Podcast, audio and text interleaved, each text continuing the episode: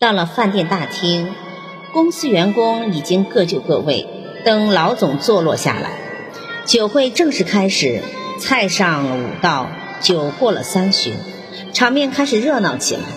秘书小敏起身到二楼的洗手间一趟，出来后看到老总站在二楼的栏杆旁，正全神贯注地看着一楼大厅，若有所思的样子。小敏也走了过来。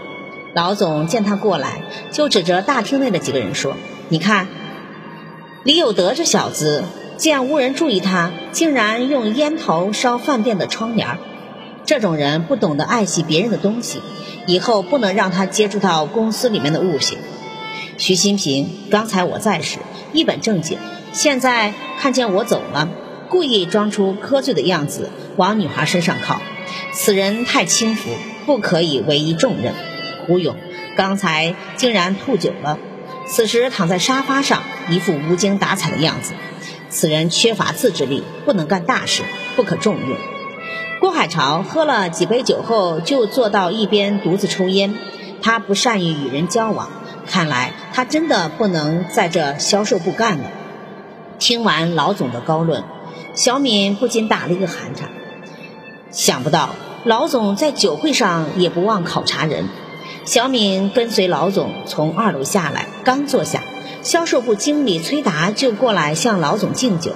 崔达端着一个酒碗对老总说：“我敬总经理一碗酒，我喝一碗，你喝一杯就行了。”老总说：“我们每人都喝一碗吧。”说完，接过崔达手中的酒，一饮而尽，然后让人把碗里重新倒满酒，叫崔达喝。在众目睽睽之下，崔达只好喝了下去。不一会儿，他就到洗手间去吐酒了。老总悄悄地对小敏说：“刚才我喝下去的是水。